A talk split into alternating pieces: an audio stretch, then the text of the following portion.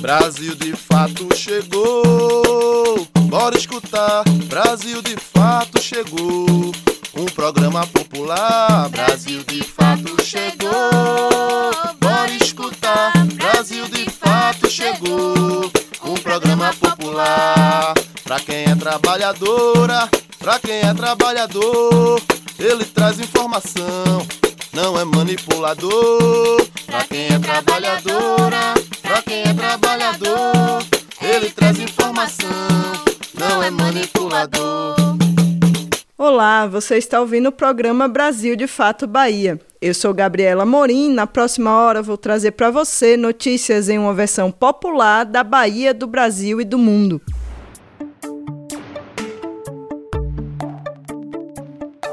No programa de hoje vamos falar sobre os 35 anos do MST na Bahia.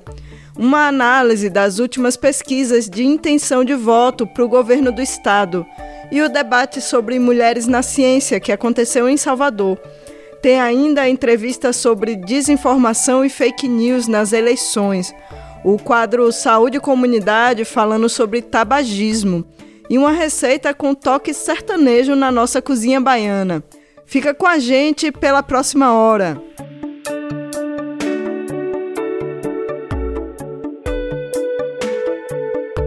O Movimento dos Trabalhadores e Trabalhadoras Rurais Sem Terra, o MST, completa 35 anos de atuação na Bahia no próximo dia 6 de setembro.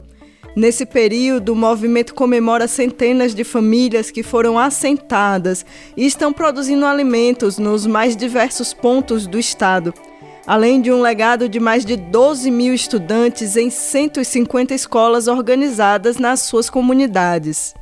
Era noite do dia 6 de setembro de 1987, quando o Movimento dos Trabalhadores Rurais Sem Terra, o MST, começou sua trajetória na Bahia. 350 famílias vindas dos municípios de Alcobaça, Teixeira de Freitas, Prado, Itanhém e Itamaraju ocuparam a Fazenda 4045, na cidade de Alcobaça. A luta pela terra, por reforma agrária e por justiça social são os objetivos do movimento que completa 35 anos em 2022, deixando um grande legado para o país e com boas perspectivas para o futuro. Evanildo Costa conclui a direção nacional do MST na Bahia e compartilha o que é possível destacar desse tempo de atuação do movimento no Estado. O movimento sofreu muita perseguição, alguns companheiros foram assassinados, muitos companheiros presos, mas mesmo assim Nesse período do final de 80 até o início de 90, foi um período que o MST conseguiu se expandir para todo o estado da Bahia né, e ocupar basicamente todas as regiões do estado, onde hoje a gente está com 10 regionais organizadas, temos em torno de 15 mil famílias já assentadas, produzindo com suas casas, nos lotes, com escola, tudo funcionando.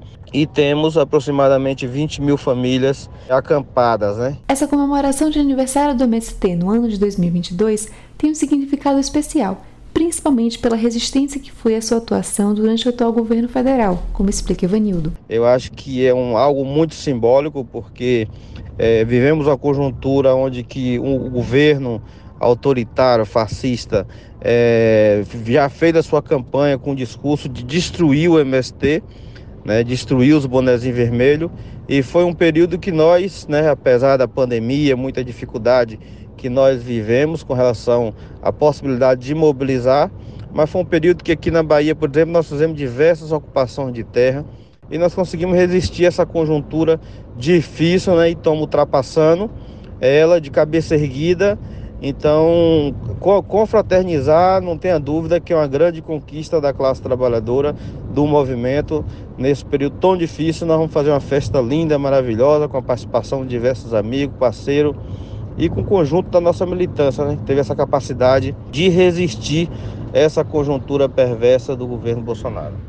Além do número de famílias assentadas e acampadas, Evanildo destaca outras conquistas do MST na Bahia nesses 35 anos a gente destacar mais de 12 mil educandos educandas que estão tá nas nossas escolas, nos assentamentos, mais de 150 escolas que nós temos organizadas em nossas comunidades, mais de 800 educadores e educadoras que estão tá nessas escolas, temos cinco centros de formação, em todo o estado da Bahia, onde que já formamos diversos técnicos agrícolas, técnico em agropecuária, é, engenheiro agrônomo, pedagogo, é, professores em magistério, em letras.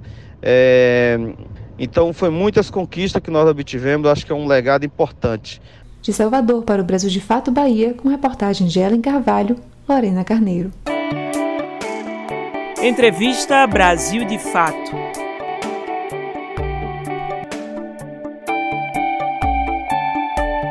Com a proximidade das eleições, a gente já começou a ver novamente notícias falsas, informações incompletas divulgadas por candidatos contra seus adversários ou sobre seus próprios feitos. Nas eleições de 2018, a desinformação e as chamadas fake news pesaram muito na balança do resultado final do pleito. Para esse ano, o Tribunal Superior Eleitoral e as plataformas digitais dizem que estão melhor preparados para lidar com esse fenômeno. É sobre esse assunto que o repórter Alfredo Portugal conversou com Viviane Tavares, pesquisadora membro do Intervozes, Coletivo Brasil de Comunicação. Bom dia, Viviane. Primeiro eu quero agradecer, né, é, por você ter aceitado o convite do Brasil de Fato Bahia para participar do nosso programa de rádio, né? Olá, pessoal, bom dia. Aqui quem fala é Viviane Tavares, eu sou do Intervozes. Obrigada aí pelo convite para participar da Rádio Brasil de Fato Bahia. Obrigada, Alfredo. Obrigada, Gal, pelo convite. É com muito prazer que a gente vai discutir aqui um pouquinho, conversar sobre a desinformação e as eleições de 2022, né? E Viviane, é, para início de conversa, eu queria saber se existe alguma diferença entre desinformação e fake news. Bom, acho que a principal questão do, da diferença do conceito de desinformação e fake news é que na tradução literal, fake news é uma notícia falsa esse termo ficou muito popular, principalmente depois que o presidente dos Estados Unidos, o Trump, é, durante a campanha dele, ele ficava acusando a imprensa de que propagava notícia falsa em relação a ele, que ele chamava né, das fake news. Só que o que a gente vê atualmente é que vai muito além de notícias realmente falsas. A desinformação, que é o conceito que a gente tem usado, ele é mais abrangente, porque ele inclui aquela informação que não é totalmente falsa, mas está um pouco deturpada, a de falta, falta de contexto, uma desinformação que pode vir por uma imagem, enfim, ela é muito mais complexa, né? Porque ela tem propósitos muitos, às vezes até uma sátira, uma piada com algo que foi feito e não necessariamente é real, também está no âmbito da desinformação. Esse conceito, ele, ele, ele ajuda a abranger tudo que, na verdade, desvirtua o conceito original da notícia, da informação considerada verdadeira. Como que o judiciário brasileiro está tentando resolver o problema das fake news e da desinformação? Como a gente se deparou pela primeira vez é, de forma organizada com a indústria da desinformação nas eleições, o judiciário, especialmente, né, que é quem cuida das eleições, o Tribunal Superior Eleitoral, eles acabaram desenvolvendo algumas, vamos dizer assim, blindagem em relação à desinformação. Eles fizeram uma série de rodadas de conversa com as plataformas, com movimentos sociais, com pesquisadores da área, para tentar um pouco entender esse fenômeno e proteger de fato o cenário eleitoral é, de 2022. O que a gente tem hoje é uma força-tarefa, tanto de agências de notícias quanto de, de ativistas relacionados à comunicação, é, a partir do TSE.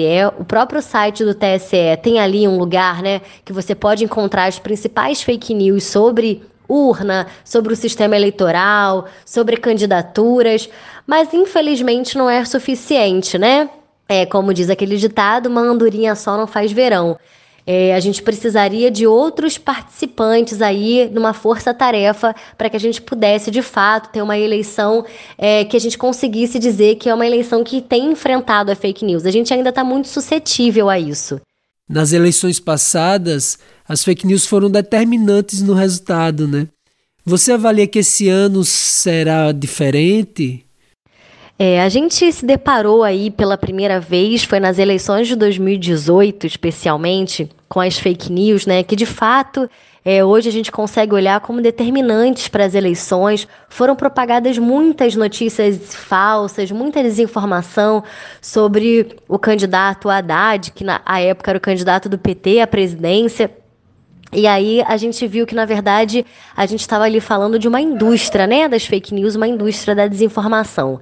De lá para cá, pesquisadores de academia, ativistas de comunicação, enfim, uma série de ativistas de outros movimentos também se debruçaram um pouco para entender esse fenômeno e a gente viu que, apesar de não ser alguma coisa nova, né, desinformação sempre esteve aí, o que trouxe de novo para gente é porque essa desinformação hoje em dia ela é propagada de uma maneira muito potencializada, porque a gente propaga pelas mídias sociais, né? O Facebook, o Instagram, o Twitter. Então a gente, o que tinha, né, de desinformação boca a boca, hoje em dia a gente pode falar para milhões se essa desinformação é propagada por alguém que tem muitas curtidas, por exemplo, nas redes sociais.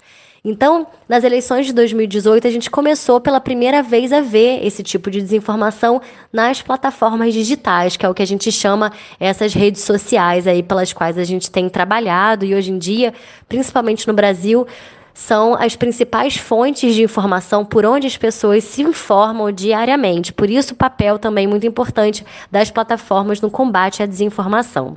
Como as plataformas estão lidando com essa questão?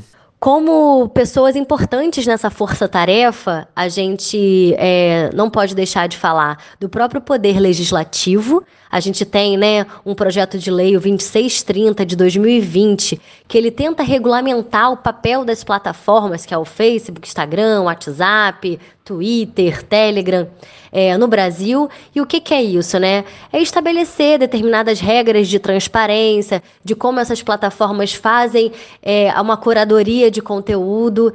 Então, assim, é importante que a gente reivindique é, essas plataformas, a importância dessas, dessas plataformas que são empresas privadas, a gente não pode esquecer disso, né? Tem na sua lucratividade é, a questão dos dados, a questão da entrega dessas informações. Então, o que a gente gente vê hoje é uma, ainda assim, né, um trabalho de formiguinha, tentando cobrar as plataformas. O próprio Intervozes subiu uma campanha é, no mês de junho, tentando reivindicar, e a gente conseguiu, foi uma campanha exitosa, para que as plataformas, o Google especialmente, pudesse trazer informações sobre candidatos regionais, deputados estaduais, governadores, porque até então a gente não tinha informações desses candidatos no Google, de, de anúncios, né, impulsionamento desses candidatos no Google. A gente ia passar umas eleições sem ter esse tipo de informação, o que a gente entende que é muito importante de saber quanto que eles anunciam nessa plataforma, qual o tipo de conteúdo que eles disponibilizam nessa plataforma. Então, enfim, é, o papel das plataformas é muito importante. O papel também do legislativo, como eu falei, né, do, do PL 2630 e do próprio executivo. Infelizmente, hoje a gente tem um executivo que se faz valer e se fortalecer com a indústria da desinformação. A gente já ouviu falar, né, do gabinete do ódio enfim, de toda uma articulação. Na pandemia, a gente viu muito, né? O próprio presidente, né? O líder do poder executivo hoje é, no nosso país, ele mesmo é um grande propagador de desinformação. Existem até pesquisas científicas que mostram quanto o presidente, é, por semana, propaga desinformação. Agora, a gente aí no período eleitoral, vendo os debates, né?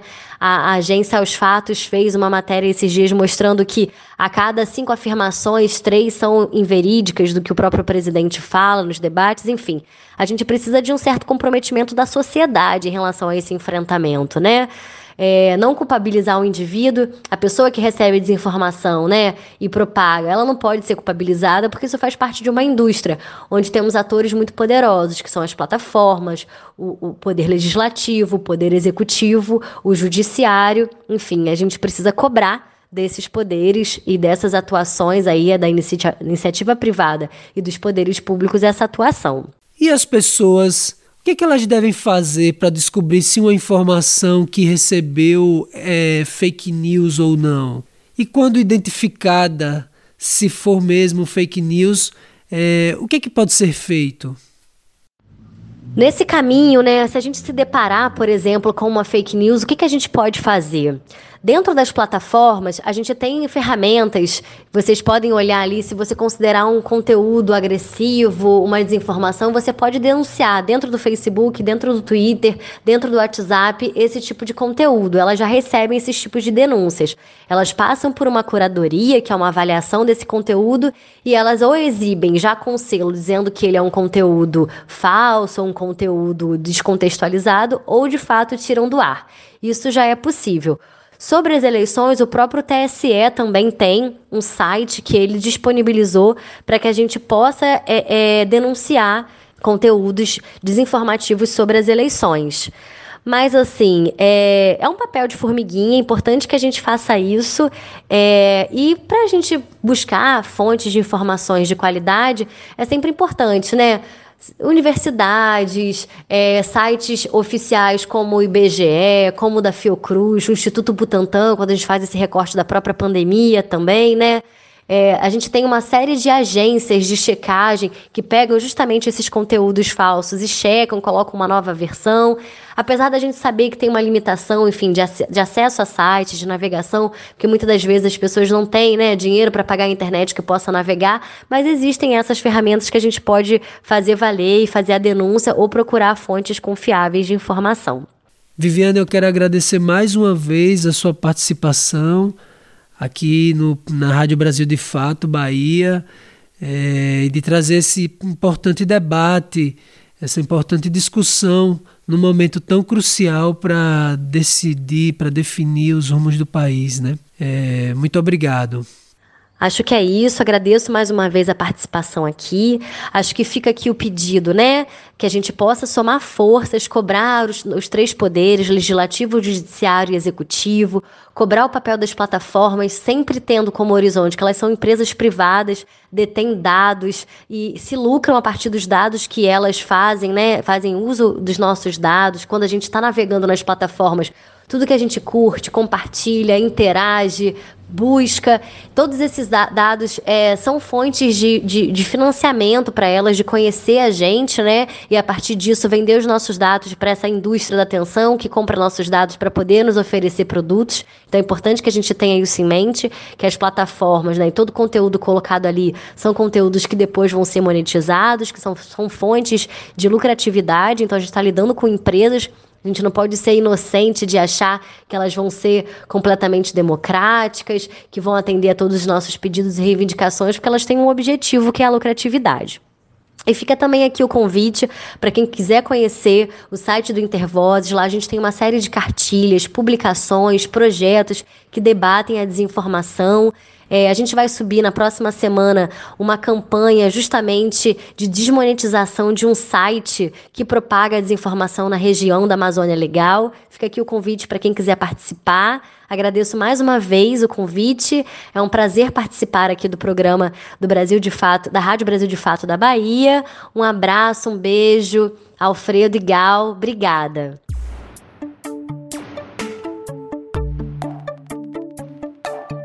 E ainda no tema das eleições, a gente fala agora sobre as últimas pesquisas realizadas na Bahia sobre intenção de votos para o governo do estado. Na semana passada, a gente trouxe uma dessas pesquisas aqui e nos dias seguintes foram lançadas mais duas pesquisas.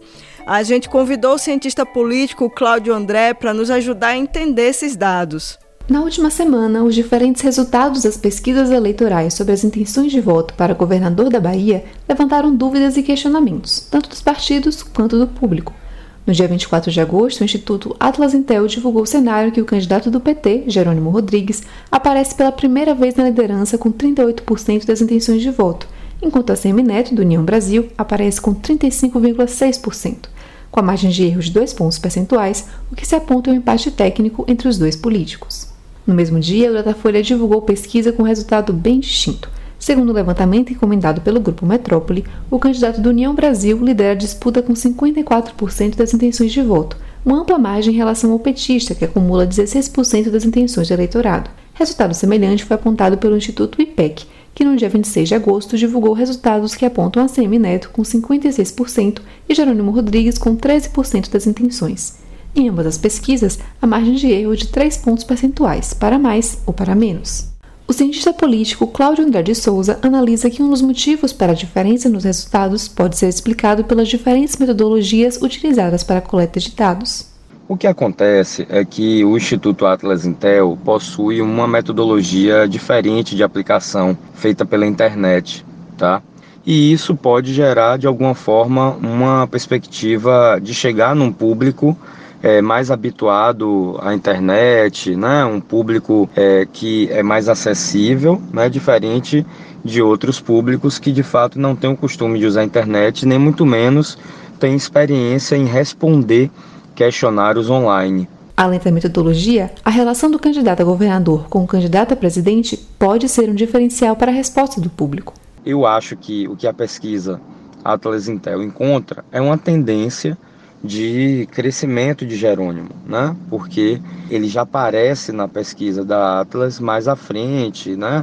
É, é mais próximo de Assemineto, quando se tem uma vinculação a Lula, de fato, né? a tendência é que Jerônimo apresenta já um crescimento significativo. Acho que vai ser dessa forma que a gente vai ver nas próximas rodadas, com uma tendência de crescimento de Jerônimo, independente do Instituto de Pesquisa. A pesquisa Atlas Intel colheu as opiniões de 1.600 pessoas em 332 municípios, de 18 a 23 de agosto, por meio de recrutamento digital aleatório com índice de 95% de confiança. A sondagem está registrada no Tribunal Superior Eleitoral, TSE, com o número BA 05229-2022. O Datafolha realizou 1.008 entrevistas presenciais em 63 municípios, com nível de confiança de 95%. A pesquisa está registrada no TSE com os códigos BA 01548-2022 e BR 05675-2022. Já o IPEC fez levantamento com 1.008 entrevistados de forma presencial entre os dias 23 e 25 de agosto. A pesquisa está registrada no TSE com o código BA 02873-2022 e o índice de confiança é de 95%. Diante do resultado desfavorável, a coligação para mudar a Bahia, do ex-prefeito de Salvador, ACM Neto, tentou impedir a veiculação do levantamento do Instituto Atlas Intel, alegando descumprimento da metodologia. Em vídeo, a Semineto chegou a ironizar a pesquisa, chamando-a de pesquisa fake do PT da Bahia. No entanto, o Ministério Público Eleitoral julgou o pedido improcedente, alegando que a pesquisa preenche os critérios formais de registrabilidade. Cláudio André relembra que o questionamento do resultado das pesquisas é comum nas eleições, mas que existem critérios para analisar o crescimento e queda das intenções de voto dos candidatos. Em todas as eleições da redemocratização para cá, nós temos políticos que contestam as, que contestam as pesquisas. Né? O que eu acho que a gente deve se atentar, primeiro, né, do ponto de vista metodológico das pesquisas, é a checagem do alinhamento nacional, né, seja de Lula ou de Bolsonaro, certo? E, ao mesmo tempo, né, a, a questão do desconhecimento de Jerônimo parece ser um fator muito, é, é, muito determinante para ele não ter agora, nesse momento, um sucesso na intenção de voto, né? A partir dos diferentes cenários apontados pelas pesquisas, o cientista político analisa que a eleição para governador da Bahia ainda está em aberto. O alinhamento com os candidatos a presidente e o crescimento do ritmo de campanha podem ser alguns dos elementos de análise. Então, esse alinhamento nacional dá de fato, né, um, mostra uma situação de que a eleição está em aberto, exatamente pelo fato que Lula pode transferir votos para Jerônimo e torná-lo vencedor nessas eleições. Claro que será contra um candidato muito bem né, é, avaliado como ex-prefeito de Salvador, um candidato forte, que faz parte de uma elite política né, é, constituída há décadas na Bahia, né, é, foi um e tem sido né, um herdeiro do espólio carlista. A grande questão é que, de fato, né, o PT tem um eleitorado que nas últimas eleições demonstra que vai, é, eu diria pegando no tombo, mas é, usando outro termo, vai se tendo uma onda do 13, uma onda né, pró-Lula, que é, mostra de fato que isso leva a candidatura petista a chegar com muito mais fôlego na reta final. Né? Então, foi assim em 2006, foi assim em 2014, é, pode ser também assim agora. Né?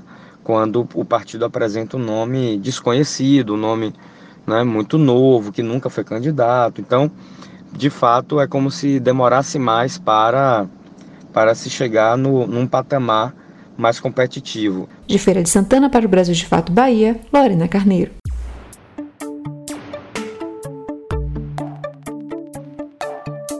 A presença e resistência das mulheres na ciência foi tema de debate essa semana em Salvador. A PUB realizou a exibição do filme Ciência, Luta de Mulher, com a presença da diretora Ritiele Dantas, que participou do debate junto com a cientista Maria da Glória Teixeira, uma das entrevistadas do documentário. Ciência, Luta de Mulher Documentário produzido pelo Observatório do Conhecimento com direção e roteiro de Richelle Dantas, foi exibido em Salvador no dia 25 de agosto no Cinemeta Glauber Rocha. O filme conta as histórias de mulheres cientistas e suas reflexões sobre fazer ciência no Brasil, sobre desigualdades, carreira, maternidade, raça, entre outras questões do cotidiano. Após a sessão, que foi organizada pela PUB, Sindicato dos Professores das Instituições Federais de Ensino Superior da Bahia, aconteceu uma roda de conversa com a presença de Ritiele Dantas, diretora do documentário, com a professora Maria da Glória Teixeira, uma das cientistas que participaram no filme, Maíra Goulart, professora da UFRJ, e mediação da vice-presidenta da PUB, Ana Lúcia Góes. Ana Lúcia Góes explica que o filme é pensado e feito para as mulheres, considerando também o contexto brasileiro desde as eleições de 2018. Então, nós vivemos sob um governo que, particularmente, parece não gostar do gênero feminino, né, em diversas situações, em diversos momentos. Isso foi claramente exposto né, de forma assintosa nós estamos em um pós-pandemia em que o fato das pessoas terem ficado mais tempo em casa fez com que a violência contra a mulher, contra as crianças e contra os idosos aumentasse muito, em especial, é, já que estamos aqui falando do documentário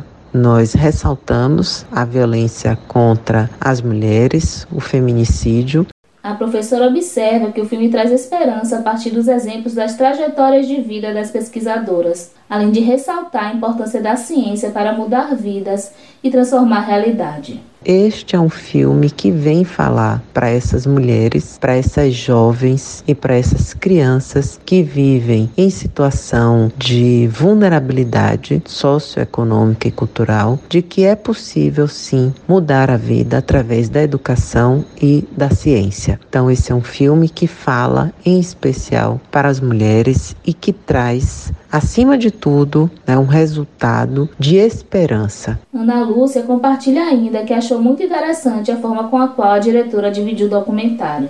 Ciência, que é o um nome de mulher, ciência, um currículo de mulher, ciência, mãe. E o futuro né, da ciência que está nas nossas mãos e que nós podemos ocupar o lugar que nós quisermos inclusive o da ciência, o da pesquisa, o da tecnologia, o do cyberespaço. E essa é a grande mote do filme: dar esperança e mostrar exemplos de mulheres que já fizeram esse percurso e que já alcançaram um, um lugar ao sol, um caminho de sucesso e de reconhecimento dentro daquilo que elas é, queriam com direção e roteiro de Richelle Dantas, o filme conta as histórias reais de Isa Isabel, bióloga, biomédica e epidemiologista, Helena Padilha, assistente social, socióloga e bacharel em Direito, Nina da Hora, cientista da computação e hacker antirracista, e Maria da Glória Teixeira, médica e sanitarista, professora do Instituto de Saúde Coletiva da UFBA. A intenção do observatório é exibir o filme nas escolas de educação básica e compartilhar a história inspiradora dessas mulheres na ciência.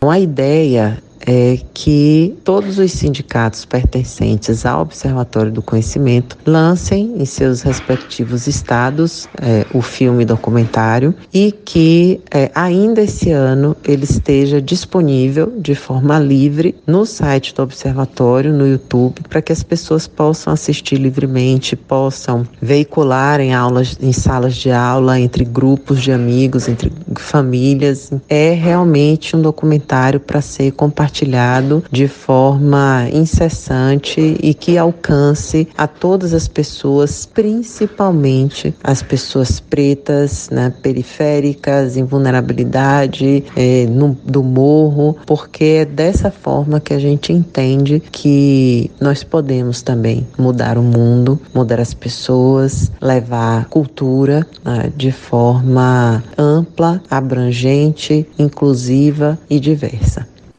O Observatório do Conhecimento é uma rede formada por associações e sindicatos de docentes de universidades de diferentes estados brasileiros e parceiros da área da educação, ciência e pesquisa que se articula em defesa da universidade pública gratuita de qualidade e da liberdade acadêmica. O observatório se mobiliza para enfrentar os cortes de investimentos no orçamento do ensino superior, além de monitorar e denunciar políticas e práticas de perseguição ideológica a reitores, professores, alunos e pesquisadores. Para saber mais, acesse www.observatoriodoconhecimento.org.br. De Salvador para o Brasil de Fato Bahia, Jamília Araújo. Os municípios de Piritiba, Inhambupe e Juazeiro seguem em campanha, convocando a população para tomar a quarta dose da vacina contra a Covid-19. Podem tomar a vacina pessoas com mais de 18 anos que tenham tomado a terceira dose há mais de quatro meses. É preciso lembrar de levar para os postos e pontos de vacinação o cartão de saúde e a identidade. Os movimentos sociais estão se preparando para realizar marchas e atos do Grito dos Excluídos no 7 de setembro. Em Salvador, a concentração será no Campo Grande, com marcha prevista para sair às 9 horas. Em Feira de Santana, a saída deve acontecer às 8 do estacionamento da Igreja dos Capuchinhos. Em Senhor do Bonfim, a concentração vai ser em frente ao Diocesano, com saída prevista para as 9 horas. Em Jacobina, no dia 6, tem marcha por soberania alimentar e abastecimento popular, organizada pelo movimento dos pequenos agricultores. A concentração vai ser no centro de abastecimento, ao lado do ginásio de esportes. Saúde e comunidade um viés popular sobre saúde e bem viver. O hábito de fumar, conhecido também como tabagismo, é considerado uma doença epidêmica no Brasil e no mundo. O Ministério da Saúde aponta que existem mais de 50 doenças diferentes relacionadas ao hábito de fumar, como câncer de pulmão, efizema pulmonar, bronquite crônica, entre outras. E é sobre esse assunto que nos fala hoje, aqui no Saúde Comunidade, o médico psiquiatra Antônio Neri Filho. Ele é fundador do Centro de Estudos e Terapia do Abuso de Drogas e professor aposentado da Faculdade de Medicina da UFBA. O tabaco é a denominação genérica que se dá a uma planta do gênero nicotiana, é, que tem em suas folhas produtos químicos liberados pela combustão. São os alcatrões e a nicotina. A nicotina é a molécula principal causadora de dependência. É um produto estimulante do sistema nervoso central e, portanto, um excitante. As pessoas têm elevado o seu humor pelo uso desta molécula, a nicotina, pelo tabagismo designação genérica na medicina eh, para uh, dizer das pessoas que fazem uso regular deste produto.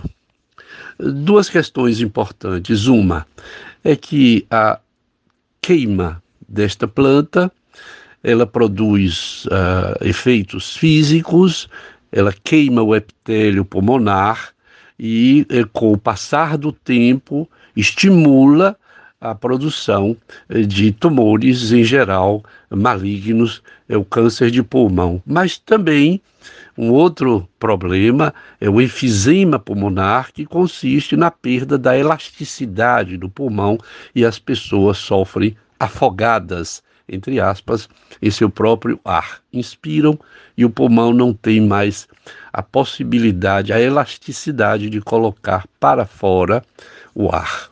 Por outro lado, a dependência química, a nicotina, que é uma xantina muito próxima é, do, da cafeína e da teobromina do chocolate. É, esta dependência grave de tratamento difícil, porque é um produto estimulado, legalmente autorizado o seu uso. Para tratar o tabagismo, é necessário cuidar do corpo e também cuidar do psíquico. Lamentavelmente, de um modo geral, as pessoas são tratadas de modo separado, como se fossem duas coisas diferentes, e é preciso, portanto, cuidar do corpo, que sente falta do produto, e cuidar da alma, cuidar do psiquismo, é, que é, sente os efeitos do produto, sobretudo os efeitos de estimulação. Quando se interrompe a nicotina, a pessoa tem uma depressão, tem a impressão de que não está funcionando bem e precisa de cuidados neste campo psicológico e no campo físico. Cozinha Baiana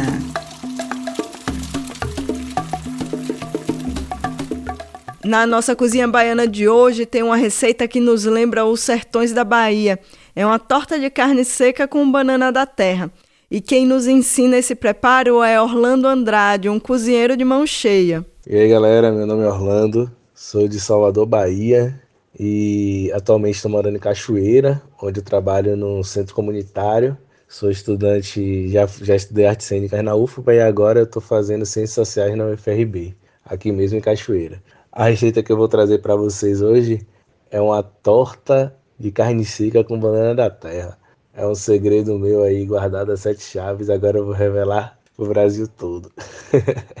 então é o seguinte, galera, separe aí os ingredientes. Um quilo de farinha de trigo, um pacote de gordura hidrogenada, que chama banha, né, gordura hidrogenada, uma lata de Guaraná Antártica, e aí eu não quero fazer propaganda do Guaraná Antártica, mas é porque é o melhor para essa receita. Não adianta vir com quat, com skin, que não vai rolar, tá ligado? Então pegue Guaraná Antártica e a farinha de trigo sem fermento, por favor. Uma pitada de sal isso é a massa. Para o recheio a gente vai precisar de um quilo de carne seca, carne de sertão que a gente chama aqui, duas cebolas médias, alho, um, dois dentes de alho é o suficiente e um molho de cebolinha ou cheiro verde a gosto. Também vou precisar de banana da terra, óleo para fritar e requeijão cremoso. Agora pega um bom, que esse requeijão cremoso cheio de amido é horrível. Então eu sei que tá tudo caro nesse país, mas vai, se quer fazer uma coisa especial, é um momento especial para fazer. Então pega um requeijão cremoso de uma, de uma marca boa, pague caro, mas pague, porque aquele cheio de amido não vai dar certo, não vai dar bom. Tô logo dando a ideia. Aí é o seguinte, galera, vocês vão pegar os ingredientes da massa: farinha de trigo, gordura hidrogenada e uma lata de refrigerante. Vai botar tudo na vasilha e vai misturar até daquele ponto de sair da mão, tá certo? Soltar da mão, tá pronto. Aí pega uma assadeira grande, abre a massa no fundo, né? E separa um, um, um tanto, quase que um terço da massa para fazer a tampa. E os outros dois terços da massa você vai abrir e espalhar em toda forma, tanto na parte de baixo quanto nas laterais, tá bom? Aí numa panela você vai fritar a banana da terra, usa aí umas meia dúzia de banana da terra. Depois de dessalgar a carne seca, você vai pegar ela e vai temperar, né? Refoga o alho com a cebola, vem com a carne seca, depois de, de salgar, né? Tirar todo o sal dela, você vai passar refogando, né? Na cebola, no alho, e vem com cheiro verde, pá, jogou, pronto. Você vai ter uma carne seca deliciosa. E aí agora a parte mais legal, que é a montagem, né? Você vai botar uma camada de banana da terra frita, uma camada de carne seca, uma camada de requeijão cremoso. Repete o processo até terminar todos os ingredientes do recheio. Aí coloca a tampa. O como é que você vai fazer para colocar essa tampa da torta? Você vai pegar essa massa de guaraná antártica, vai abrir ela como se fosse abrir uma uma pizza, entendeu? Bota um rolo, uma garrafa, vai abrir no tamanho de uma pizza, no tamanho exato da tampa. Depois você vai pegar a tampa e virar em cima do da nossa torta. No final, você chega com uma gemazinha, papa, ela fica ok, douradinha. E aí é o tempo de assar, o mesmo tempo de assar de um empadão, de uma empada, é o mesmo tempo né, de assar ali. Quando ela ficou douradinha em cima, que cheirou aí o que 45 minutos no forno de 180, mais ou menos isso. Rapaz, faça que vai bater certo. Essa torta, eu fui durante muito tempo militante do Levante Popular da Juventude. A galera do Levante era doida por essa torta. e aí a galera amava essa torta. E aí é uma receita secreta, assim. Eu não sei se eu consegui explicar bem do meu jeitão aí, mas Faça que vai dar certo. É a ideia.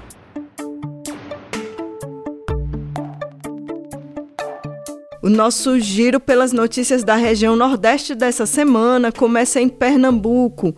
Lá, o cenário de polarização nacional pode influenciar o resultado das eleições estaduais. Já no Maranhão, a esquerda lidera, mas o apoio de Bolsonaro pode render votos. E tem análise sobre as eleições eleitorais também na Paraíba. Você está ouvindo o quadro Nordeste em 20 Minutos. Olá, gente. Eu sou Yali Tairine e vou acompanhar você no Nordeste em 20 minutos para darmos um giro pela nossa região. Toda semana te encontro com conteúdos que trazem uma visão popular do que tem acontecido por aqui. Vamos comigo para mais essa volta nas notícias. Brasil de Fato Uma visão popular nas eleições 2022. A partir deste mês, o Giro no Nordeste em 20 minutos será sobre os processos eleitorais nos vários estados da nossa região. E começando por Pernambuco, mais de 7 milhões de pessoas estarão aptas para comparecer às urnas em outubro deste ano. Nessas eleições, 11 candidatos disputam o governo estadual, mas cenário de polarização nacional deve influenciar nas eleições. Vamos conferir reportagem de Marcos Barbosa. Em Pernambuco, mais de 7 milhões de pessoas estarão aptas para comparecer às urnas em outubro deste ano. 11 candidatos disputam o governo estadual. Assim como em outros estados do país, o cenário de polarização das eleições para presidente pode afetar a política local. Para a cientista política e professora universitária Priscila Lapa, os candidatos alinhados ao ex-presidente Lula tendem a levar vantagem sobre os demais nas disputas do Nordeste. Lula, que é nordestino e que durante os seus governos ele trouxe simbolicamente a região para o centro da discussão nacional e por isso que ele, é, ao longo de toda a sua trajetória política, ele sempre aprovado, avaliado aqui na região e candidatos é, correlacionados ao lulismo também historicamente têm chances, têm uma projeção eleitoral fortalecida na região como um todo.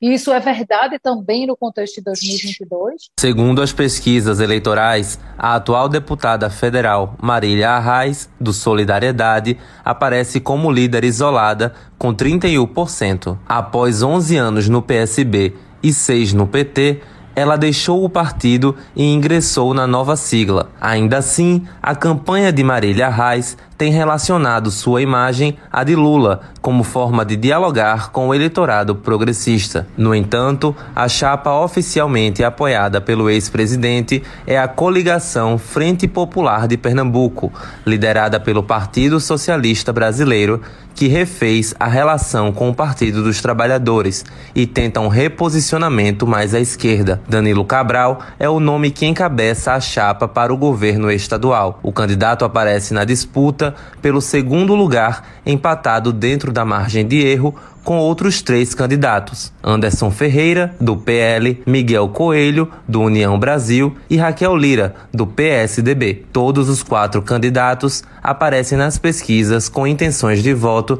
que vão de 10 a 12%. Do lado oposto na polarização, Anderson Ferreira é o nome apoiado por Bolsonaro para o governo de Pernambuco. Apesar de se apresentar como novidade na política, ele já foi prefeito de Jaboatão dos Guararapes entre 2016 e 2022, largando a prefeitura na metade do segundo mandato para disputar o governo do estado. Antes disso, foi deputado federal também por seis anos. Na última quinta-feira, 25 de agosto, foi realizado o primeiro debate dos candidatos ao governo estadual. Segundo a organização do evento, todos os nomes que disputam a corrida eleitoral foram convidados.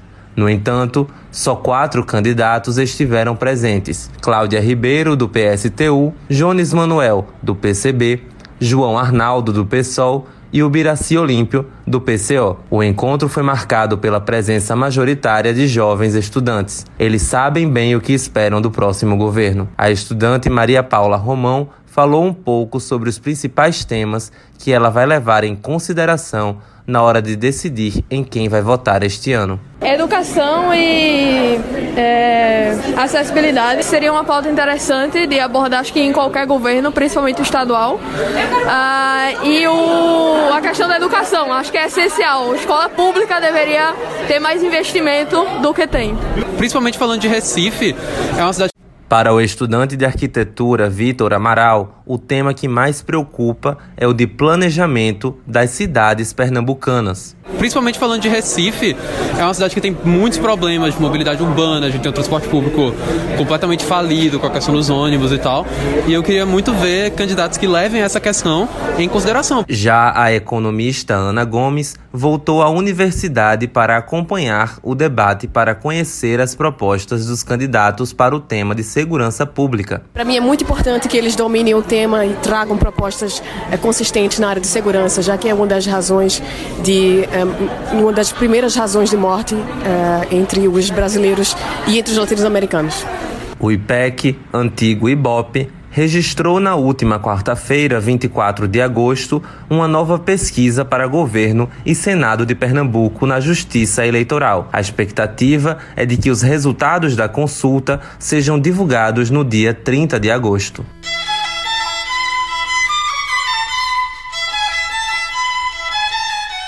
Saindo de Pernambuco e indo para o Maranhão, a previsão eleitoral é de que haverá segundo turno. Ao total, existem nove candidatos, com os dois líderes das últimas pesquisas disputando a imagem e apoio do candidato a presidente Luiz Inácio Lula da Silva, do PT, que pode ser decisivo no resultado das urnas. Vamos saber mais detalhes na reportagem de Mariana Castro. Marcado por quase cinco décadas de governo da família Sarney, o Maranhão viveu outros ares com o governo Flávio Dino nos últimos oito anos. Fora da disputa ao governo do estado, Flávio Dino é cabo eleitoral de seu vice-sucessor, o então governador Carlos Brandão, do PSB, líder nas pesquisas seguido pelo senador Everton Rocha, do PDT. Em terceiro lugar está Laésio Bonfim, do PSC, e Edivaldo Holanda, do PSD, ex-prefeito da capital São Luís. Neste ano, nove candidatos concorrem ao cargo em uma disputa que, ao que tudo indica, seguirá para o segundo turno. Seguindo a tendência de outros estados, a disputa à presidência influencia as eleições para governador. O apoio de Lula ou Bolsonaro pode ser decisivo no resultado das urnas. A cientista política Arlete Borges explica essa conjuntura. A gente vai ter como palanque do presidente, do candidato a presidente Lula, a candidatura de Carlos Brandão, com o PT, né, como candidato a vice, e a candidatura do PSOL. Em relação ao presidente e candidato Bolsonaro, quais são os palanques? A gente tem o palanque, eles terão o palanque do, é, do senador Everton, porque inclusive o seu vice é do PL, mesmo partido do presidente da República.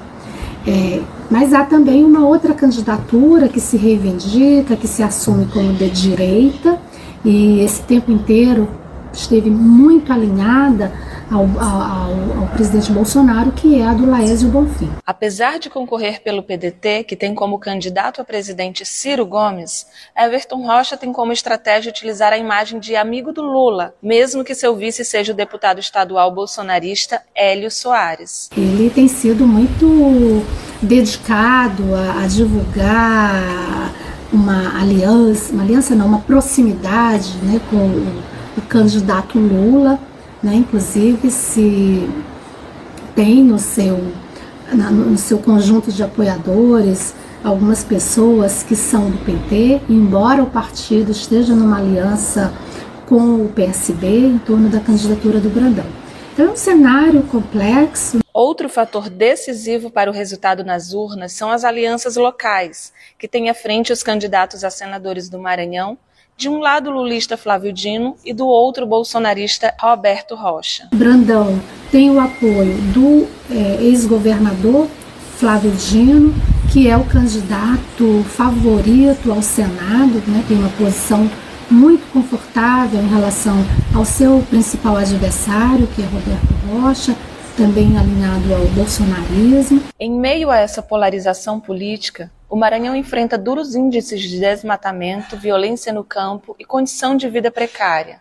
Combater essa realidade é uma pauta fundamental na apresentação dos projetos dos candidatos. E o que temos aqui a longas datas né, são processos econômicos que até impulsionam os macroindicadores, como PIB, PIB per capita, mas a condição de vida da população efetivamente tem mudado pouco, os indicadores sociais permanecem dramáticos, né? apesar né, da, dos avanços que se há de, de reconhecer que ocorreram é, durante a gestão né, do governo Flávio Dino em seus dois mandatos. Além de Carlos Brandão, Everton Rocha, Laésio Bonfim e Edivaldo Holanda concorrem ao cargo de governador do Maranhão. Enilton Rodrigues, do PSOL, Franklin Costa, do PCB, Hertes Dias, do PSTU, o professor Joás Moraes, do Democracia Cristã e Simplício, do Solidariedade. Diretamente da Paraíba, Felipe Cabral vai comentar as pesquisas de intenções de voto para o governo do estado. Vamos conferir. O IPEC, Inteligência em Pesquisa e Consultoria, divulgou na última segunda-feira, dia 29, mais uma pesquisa de intenção de votos na Paraíba. No levantamento referente aos candidatos ao governo do estado, o atual governador João Azevedo, do PSB, lidera a lista de postulantes com 32% das intenções de voto. Em seguida, tecnicamente empatados, vem Pedro Cunha Lima, do PSDB, com 16%, Nilvan Ferreira, do PL, com 15%, e Veneziano Vital do Rego, do MDB, com 14% das intenções de voto. Os candidatos Major Fábio, do PRTB, Adriano Trajano, do PCO e Adiane Simplício, do PSOL, apresentaram 1% das intenções de voto cada um. O candidato Antônio Nascimento, do PSTU, sequer pontuou na pesquisa do IPEC. Os eleitores indecisos somaram 8%, e os que pretendem votar em branco ou nulo, 12%. Os números apresentados pelo IPEC foram obtidos por pesquisa estimulada, modalidade em que os nomes dos candidatos são apresentados em uma lista para que os eleitores escolham. De acordo com o Instituto, foram ouvidas 800 pessoas entre os dias 26 e 28 de agosto, em 36 municípios paraibanos. Para compreender o cenário político nesse início de campanha, o Brasil de Fato Paraíba conversou com o cientista político e professor da Universidade Federal da Paraíba, José Artigas. Segundo ele, a pesquisa não traz grandes surpresas, e embora seja muito cedo para arriscar qualquer resultado, existe uma tendência de que João Azevedo se consolide como favorito não para a vitória em primeiro turno, mas para chegar no segundo turno com grande fôlego para disputar com o adversário. De acordo com Artigas, a vantagem de Azevedo em relação aos demais candidatos passa por uma espécie de tradição brasileira de reeleição de governadores, o que, por sua vez, está diretamente ligada ao aproveitamento da chamada máquina pública durante o período pré-eleitoral. Em geral, os governadores tendem, em muito grau, a se reelegerem.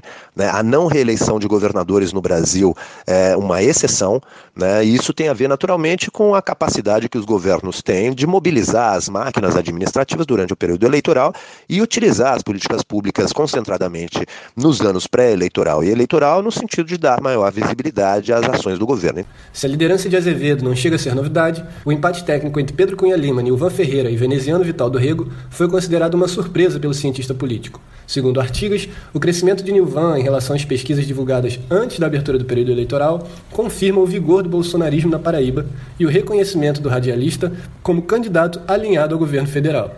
É muito importante levarmos em consideração que, tanto em, em, João Pessoa quanto em Campina Grande, quais sejam os dois maiores colégios eleitorais do Estado, Bolsonaro, em 2018, venceu no primeiro turno. Portanto, o voto bolsonarista nessas duas cidades é bastante expressivo. E agora a gente começa a perceber uma migração de intenção de votos, no sentido do apoio a Nivan Ferreira, exatamente porque o eleitorado começa a perceber qual é o candidato de Bolsonaro no Estado. Na opinião do cientista político, a propaganda eleitoral gratuita no rádio e na TV será decisiva para a corrida eleitoral pelo governo do Estado. Nesse ponto, ele ressalta a vantagem que Pedro Cunha Lima e João Azevedo dispõem por serem os candidatos com maior tempo de propaganda devido ao peso das coligações e federações reunidas em torno de suas candidaturas. Para Artigas, o tempo no rádio e TV também será fundamental para que a coligação A Paraíba Tem Pressa de Ser Feliz, de Veneziano Vital do Rego, apresente suas propostas e se reposicione na disputa. Outro fator que pesa a favor tanto de Veneziano como Azevedo e Cunha Lima é o volume de recursos disponíveis dos fundos partidários e eleitoral para custear suas atividades de campanha. Já no caso de Nilvan, Artigas salienta que, por não estar coligado a nenhum outro partido, o tempo de propaganda no rádio e TV será bem mais curto que os de seus oponentes. Na análise de Artigas, para se destacar dos demais postulantes, Nilvan aposta no apoio do presidente da República e em sua plataforma antissistêmica. Né, me parece que ele tende a, a, a, defender uma plataforma mais antissistêmica do que uma plataforma de reformas. A plataforma antissistêmica, que diz respeito à, à difusão da ideia de que todos os políticos são ruins, todos os partidos são ruins e que é preciso acabar com tudo que foi feito no passado e construir tudo novo. Essa proposta é, é, se ela tem um relativo apelo popular, por outro lado, falta solidez né, do ponto de vista administrativo e político-institucional. Felipe Cabral, para o Brasil de Fato, Paraíba. Brasil de Fato Uma visão popular nas eleições 2022. Acompanhe a cobertura completa no site brasildefato.com.br. No Vozes Populares de hoje, vamos conhecer a campanha Eu Voto contra a Fome e contra a Sede, que tem ganhado adesão e comprometido várias candidaturas para essa pauta. Quem conversa com Júlia Vasconcelos é Santiago Matos.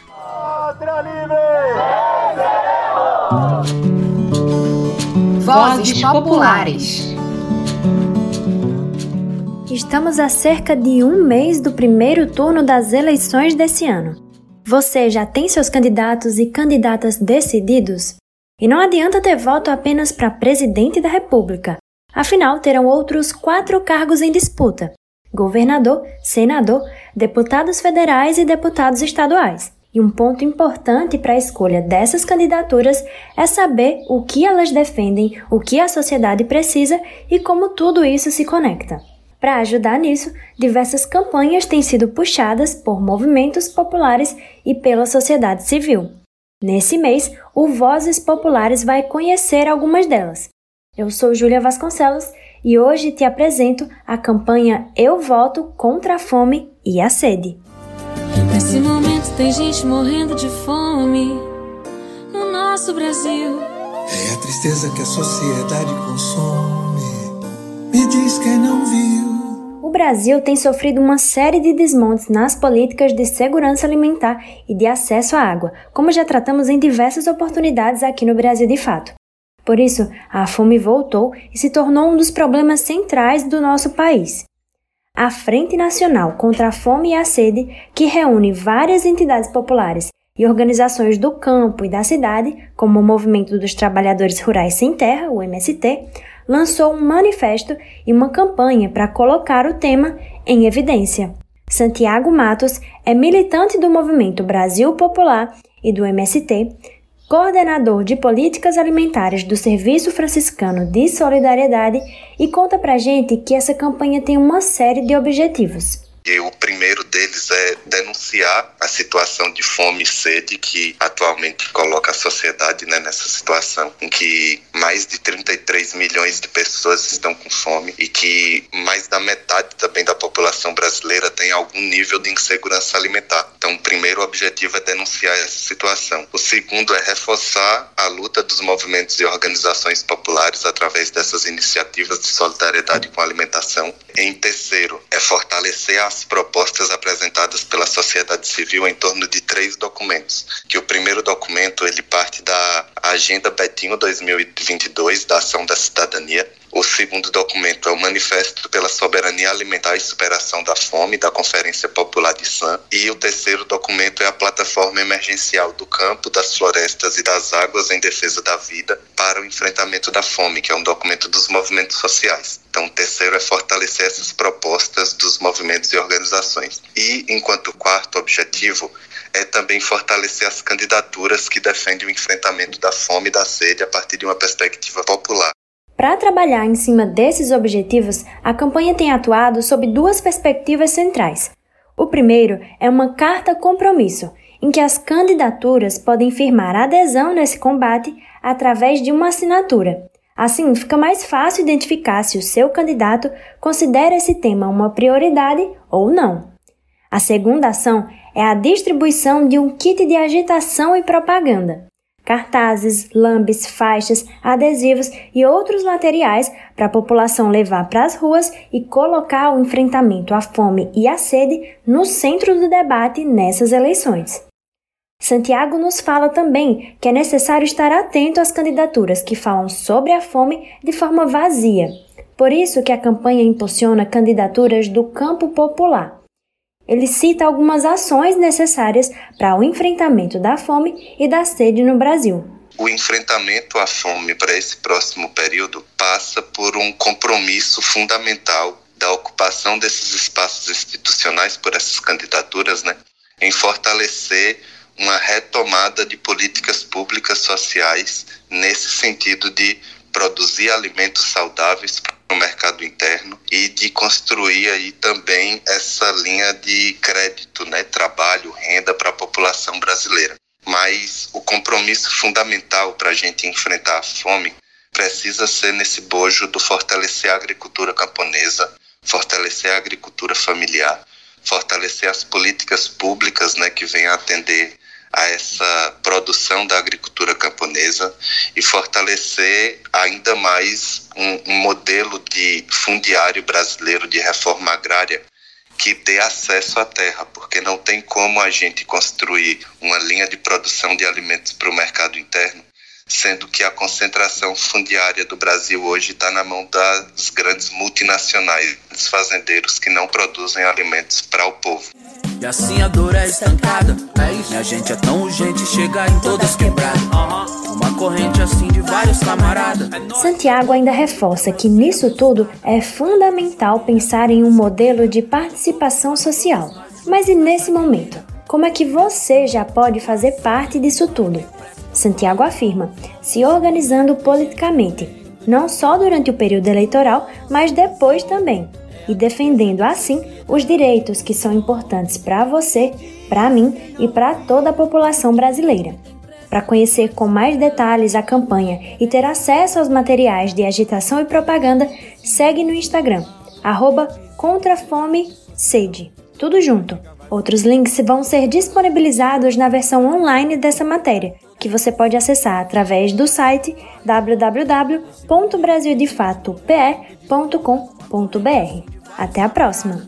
Pra todo mundo ter uma ceia abençoada Chegar em todas as famílias, a luz que brilha É de todos nós, todos nós juntos nessa guerrilha